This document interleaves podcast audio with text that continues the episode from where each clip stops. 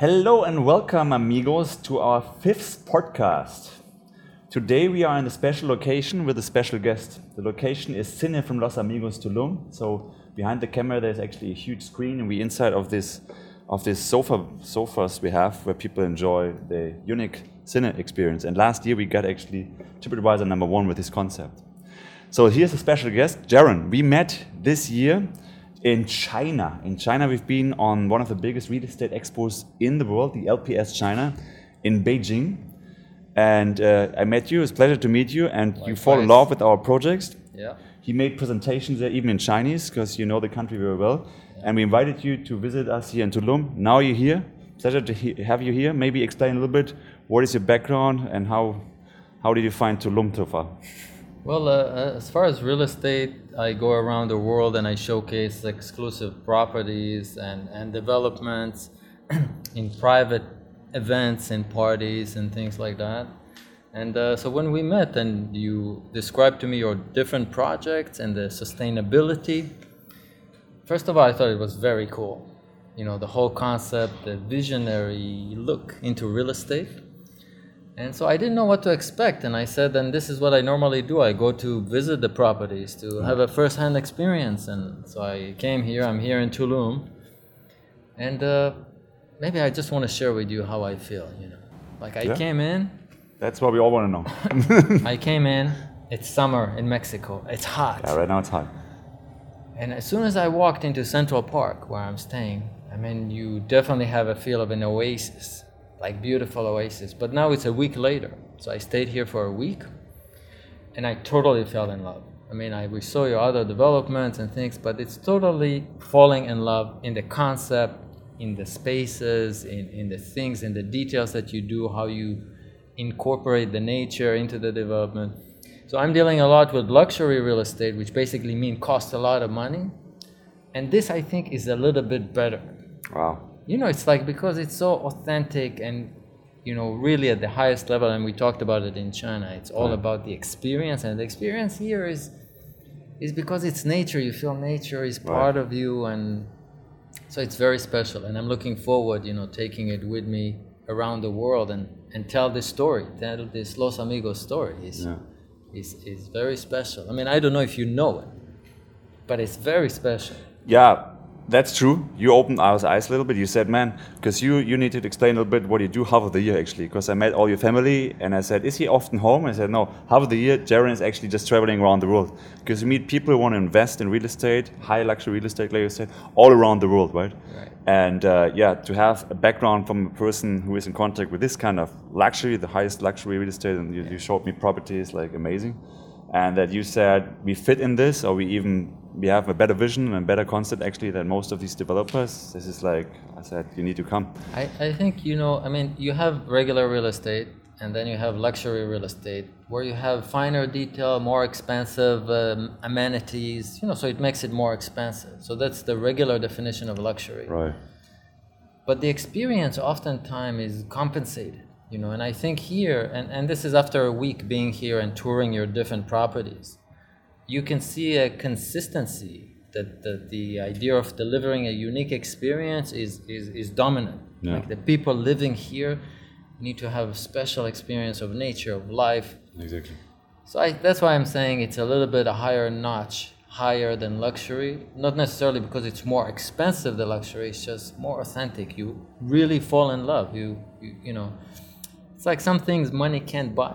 Right, it's right. either you have these authentic things, and and this is like in art. You know, it's like you. It's not like if you paint harder, it's more. Right. It's like there's something authentic, and you fall in love in it, and and this is my experience here with with a different project. So. So it's not just like one shot. It's like I went to another project and another project, and then you start getting the idea. It's very consistent, you know, and that's why I mean I feel privileged to, to be here and then showcase it, take it around the world. It's it's super cool, you know. So what do you do exactly the six months you're not home, or even if you're home? What, what is your background? Because you originally you're a doctor, you studied medicine, Yeah. and you wanted to help people, and then you realized you can help actually more people in real estate, right? Because you have. Exactly. Tell us a little bit of this background. Well, I've been doing uh, Chinese medicine Mm-hmm. for 30 years. Oh.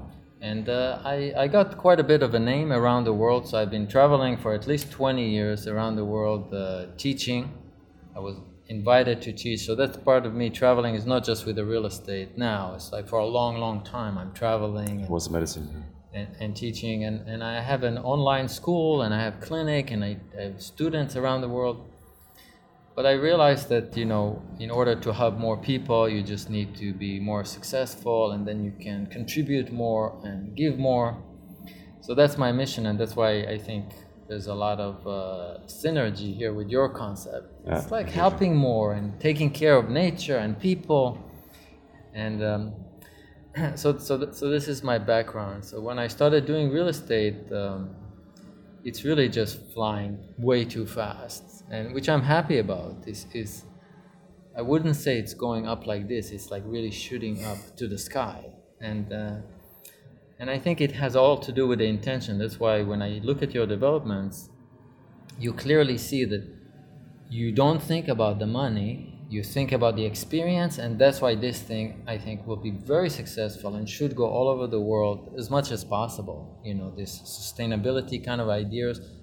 that you keep on bringing more and more. Like every developer oh we have new ideas. Like more Right. sustainability more caring for nature. It's just so beautiful there's so much technology now available, which gets you excited because you available is available, and so it gives you the option to put it inside the project. So that's what he said. We have the mission to make a positive impact. I feel the same. This is your inner mission too, and that's why we have the same values in a lot of things. And and yeah, that's the most important, and that that clients feel what you just described, right? Yeah. They feel this is not a developer just want to make money. They feel developer want to make a difference no? on a positive impact with the water system, with the, the nature integration and all the technology, which is so fascinating.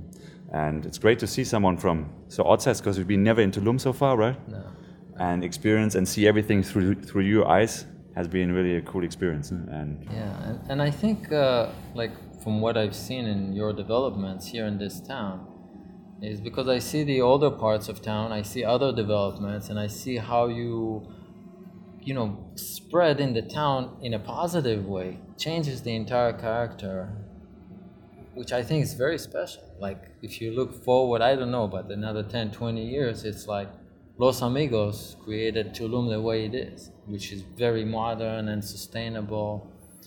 We were talking about it, how people will want to start copying what you're doing. we love that. Actually, great. yeah. Yeah, Because which we think great. everyone should leave green space, should make treatment plans, and should uh, generate as much energy as they can on renewable sources. And so Yeah, so That's what we're trying actually that in, in affect the whole market, right? And I think, you know, I mean, and I've seen and talked to several developers in other places. And normally it is the bottom line. What can you sell? How much can you sell? What do you need to compromise to make more sales? Right. It's business. But I think we often forget ourselves like this. When we Right. just talk business, forget the environment, forget about people, forget this. And, and I think you are a kind of a leader, even though you're, you're not the biggest developer in the world yet. but it's a, it's a leadership position. That's not even the target. yeah. yeah, no, but I'm saying it's a leadership. You need someone with vision Right, to, to lead the way. You Exactly. know, to, otherwise things get more corrupted. And so I'm very excited. You know, I have the personal experience here to realize after one week, Right. my family is here. My wife is like, we're definitely coming back in December. Like They asked already to come back in high season. We say, hey, don't come back in high season because the end of December busy. or something is like, if Tulum is so crowded, maybe you, you did a good time right now. 'cause Yeah, but but you know, It's actually, uh, this is funny, it's actually uh, a year round destination. People always ask when is the best season. I say, come whenever.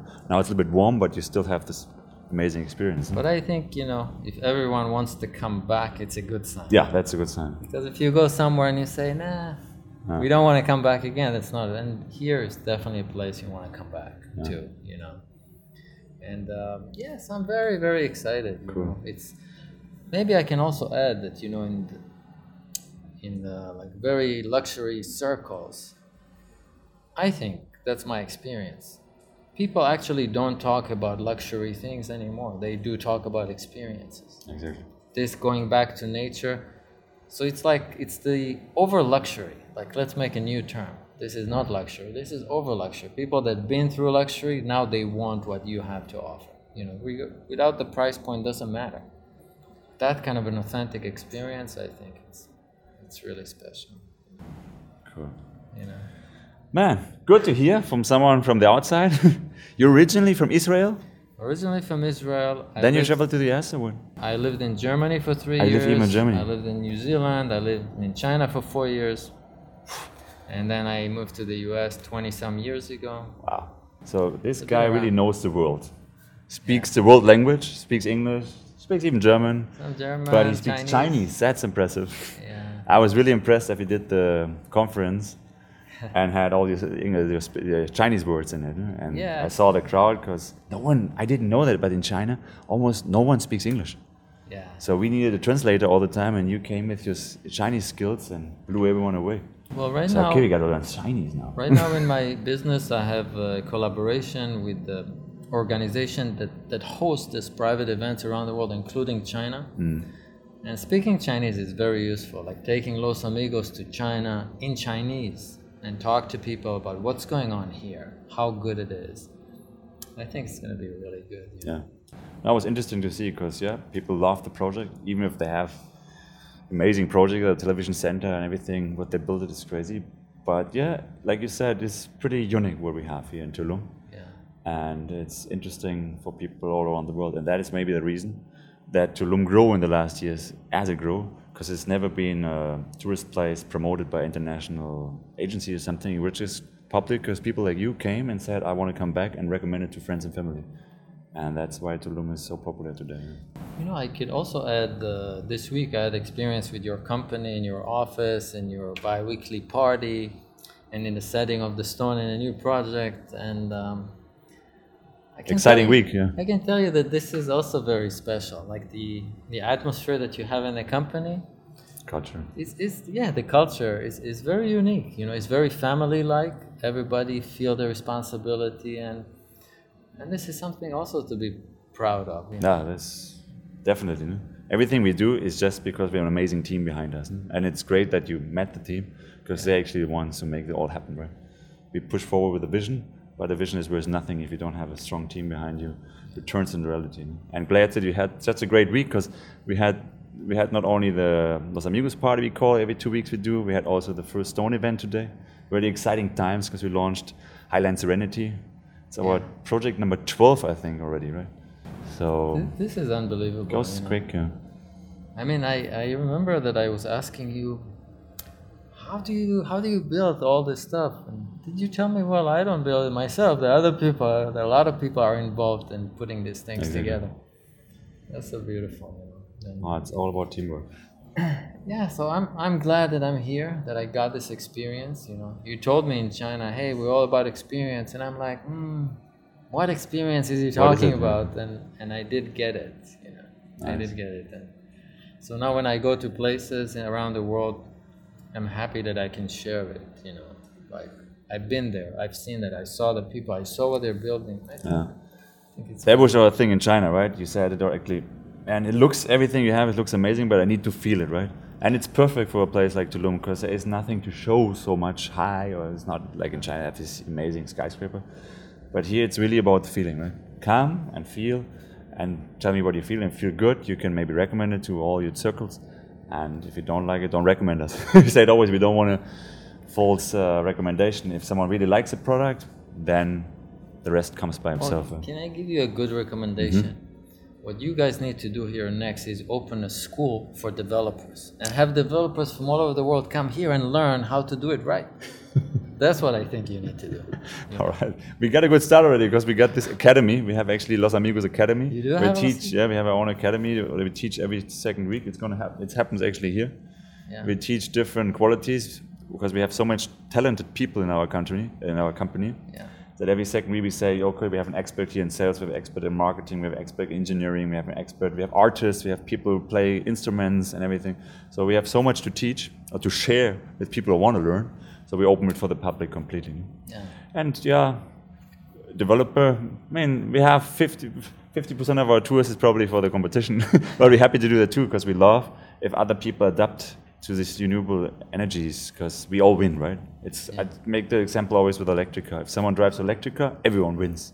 because Yeah. it doesn't contaminate, it doesn't make sound. It's it's a win-win for everyone, and that's that's how it is with, with solar panels, with wind turbines, with with treatment plants. If we leave more green space, you know, it's everyone wins if we do this. Right? Yeah.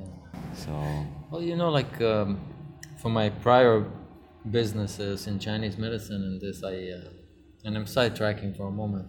You know, I belong to a, a Chinese philosophical school. The main theme of that school is to lead by example. Okay. Like you do things right, and then you can help other people do things right. yeah, So, and I think that's what you guys are doing, like setting an example yeah, what is to do it right what does it mean how does it look like and then help other people to do it or have them copy yeah. so i'm just happy to be part of this mission? Jaron, great to have you here in Tulum. Great you had a great experience. yeah. Always welcome again. And uh, thank you for doing this podcast here with us. huh? thank you for having me it's great See you on the next podcast, number six from Los Amigos. Thank you for listening or watching us. Thank you.